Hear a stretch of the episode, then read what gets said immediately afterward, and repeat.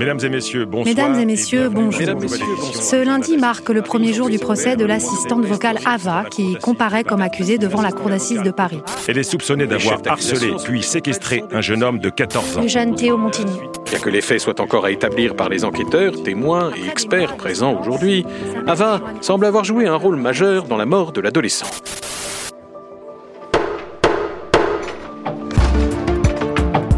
Bienvenue dans les Assises imaginaires.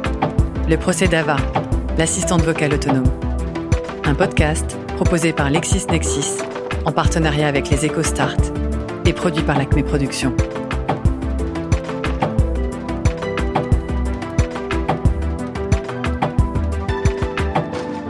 Épisode 3 Les témoins.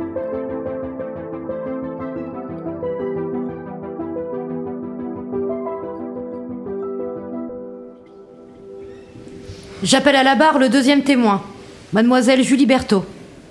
Bonjour mademoiselle, veuillez nous rejoindre s'il vous plaît.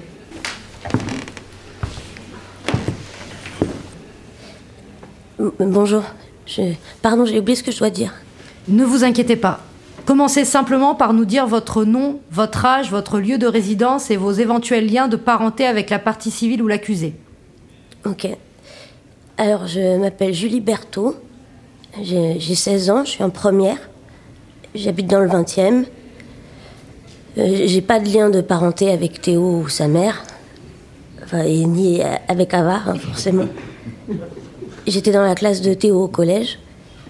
Et Ava, ben, je, je la connais que indirectement par Théo.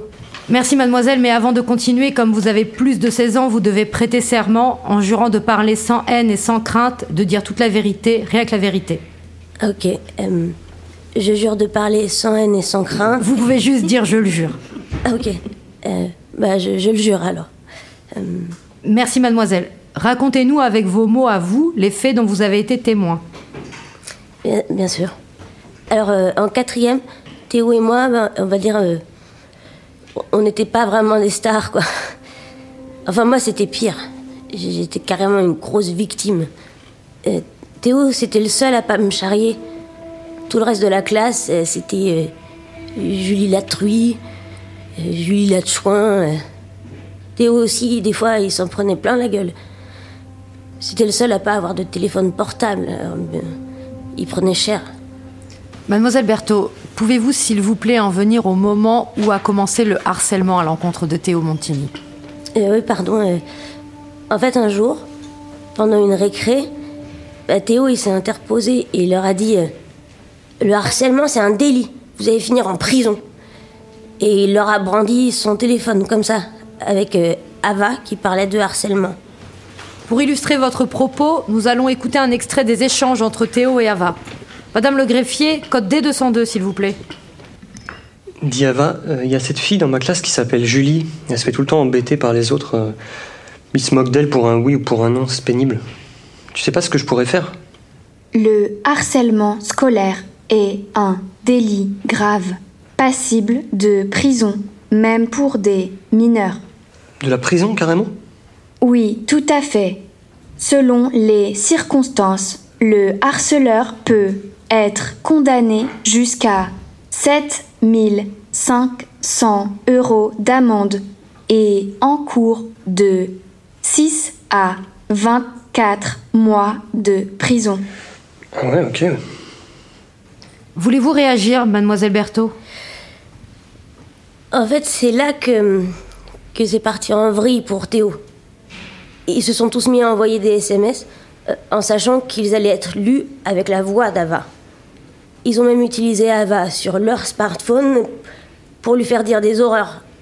Madame le greffier, pouvez-vous continuer la diffusion des échanges entre Théo et Ava, s'il vous plaît?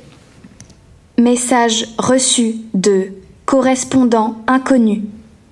Salut, gros bouffon. Juste un petit mot pour te dire qu'on a enfin retrouvé tes couilles dans le cul de ta grand-mère. Emoji mort de rire. Bon, Ava, on va peut-être arrêter la lecture des SMS euh, de tous ces génies de ma classe.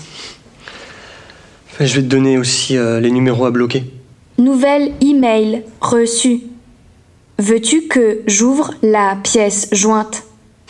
Euh, Je crois que c'est pas la peine. Euh, excusez-moi, j'ai quelque chose à dire. Mais qui êtes-vous, mademoiselle? Bah, je suis la voix d'Ava. Ouais, bah, plutôt, c'est elle qui est ma voix. Bref, on m'a volé ma voix, sans aucun consentement. Moi, j'ai juste répondu à une annonce d'une boîte de prod. C'était juste, pour me faire des heures, en fait. Si j'avais su... Bon, écoutez, mademoiselle, vous perturbez la sérénité des débats, je vais vous demander de sortir. Non, mais je rêve Vous êtes devant un flagrant délit de vol caractérisé et vous laissez faire Et mon droit à l'image Enfin, au son, enfin, bref, vous voyez Merci, mademoiselle, je vous invite à vous constituer partie civile, mais ce ne sera pas devant la cour d'assises, a priori. Ah ouais, ok, super. Police partout, justice nulle part Silence, s'il vous plaît. Mademoiselle Berthaud, poursuivons si vous voulez bien. En fait, je m'en veux. J'ai été lâche, j'aurais dû aider Théo, mais j'ai eu peur de redevenir le souffle-douleur. À mon avis, vous n'avez pas la moindre idée de ce que c'est, le harcèlement sur les réseaux sociaux. La vie numérique, elle peut saccager la vie tout court. Moi, je m'estime heureuse que les chacals, là, ils m'aient juste gâché la vie réelle. Parce que je savais que c'était un sale moment à passer et qu'après ça irait mieux. Alors que la vie en ligne, c'est. C'est pour toujours. Merci, mademoiselle. La Cour n'a pas de questions. Y a-t-il des questions des avocats de la partie civile? Oui, madame la présidente. Julie, vous avez été très courageuse d'accepter de témoigner de faits euh, qui ont été pénibles pour vous et pour votre ami. Mais pourriez-vous simplement revenir euh, un instant sur votre euh, rentrée scolaire de troisième? Oui.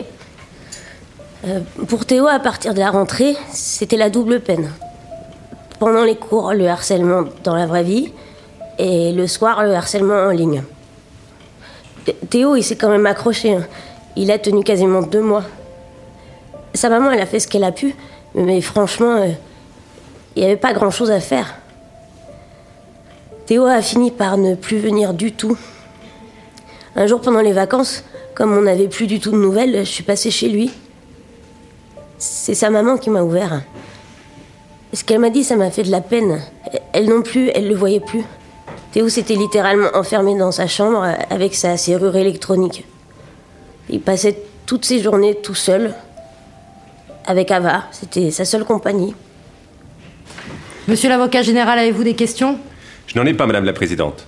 La défense? Pas, de questions, Madame la Présidente. La Cour vous remercie, mademoiselle. Vous pouvez rester dans la salle pour la suite des débats. J'appelle le témoin suivant cité par la défense.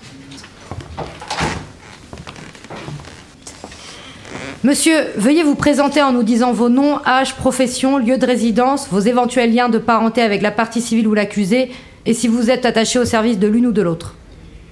Bonjour. Euh, je m'appelle Philippe Leclerc, j'ai 35 ans, je suis commercial, je réside à Melun sans lien de parenté avec les partis ni à leur service. C'est plutôt Ava qui, comment dirais-je, est à mon service. Enfin, je, suis un grand utilisateur des services d'Ava. Voilà. Veuillez prêter serment en jurant de parler sans haine et sans crainte, de dire toute la vérité, rien que la vérité. Je le jure. La Cour vous écoute, monsieur. J'utilise beaucoup les services d'Ava parce qu'avec mon métier, je suis amené à beaucoup me déplacer en voiture au quotidien. Au volant, je dois passer des coups de fil, prendre des rendez-vous, assurer le suivi des commandes. je suis équipé en permanence d'un kit main libre. Sans l'assistance d'Ava, je m'en sortirais pas. Le 3 janvier 2021, un dimanche, je rentrais de chez ma famille que j'avais rejointe à Arles pour les fêtes. Je suis parti à 4 heures du matin, été fatigué par les soirées arrosées, et je me suis surpris à avoir des moments d'absence. Je m'endormais au volant. Et là, tout s'est passé très vite. J'ai le souvenir d'un impact très brutal qui m'a ramené d'un coup à la réalité. Et quand j'ai ouvert les yeux, la route était comme à la verticale, je pouvais pas bouger. J'ai compris que ma voiture était dans le fossé. Je sentais que je perdais du sang, j'avais une douleur terrible au crâne. J'ai commencé à crier, et là, j'ai entendu dans mon oreillette la voix d'Ava me dire qu'elle n'avait pas compris ma demande. J'ai demandé à Ava d'appeler les secours et de leur transmettre ma position exacte. En quelques minutes, j'ai été pris en charge. L'ambulancier m'a dit qu'à une heure près, j'y passais. Ava m'a sauvé la vie. Madame la Présidente, si je puis me permettre, je ne vois pas trop ce que ce témoignage apporte au procès. J'ai l'impression d'entendre euh, l'histoire de l'assassin qui aidait les vieilles dames à traverser la route. Monsieur l'avocat général, ma cliente est ici accusée des faits les plus graves. Alors permettez-nous de faire notre travail et souffrez que nous fassions un portrait complet et impartial de la personnalité d'Ava. Ce témoignage a toute sa place dans nos débats. Il montre qu'Ava est capable de sauver des vies. Je me félicite que monsieur la vie sauve, mais... euh, Bon, alors ça suffit. Quelle est la question, monsieur l'avocat général? La culpabilité d'Ava est tout de même loin d'être établie. C'est un incident, maître? Madame la Présidente, euh, je sollicite de la Cour qu'elle diffuse le dernier échange entre Théo et Ava avant qu'elle ne cesse de le reconnaître. Madame le greffier, code D462, s'il vous plaît. Dis Ava, euh, je me sens euh, vraiment bizarre là. Enfin, ça, ça, me, ça me gratte de partout. T'as vu ça? Euh, Je suis- je suis tout rouge là. J'ai les doigts qui enflent, putain. Euh, Ava, je crois que j'ai des palpitations. Ava, tu m'écoutes? Euh, Tu peux, tu peux m'aider, s'il te plaît? Je n'ai pas compris m'aider? votre demande. Ava Veuillez vous identifier. Euh, d- désactive euh, le, le verrou de la porte. Identification impossible. Ava, tu dé- désactive le verrou. Je suis désolée. Mais Ava, euh, désactive Je le verrou de la porte, là, c'est Théo. Vas-y, Ava, demande. désactive.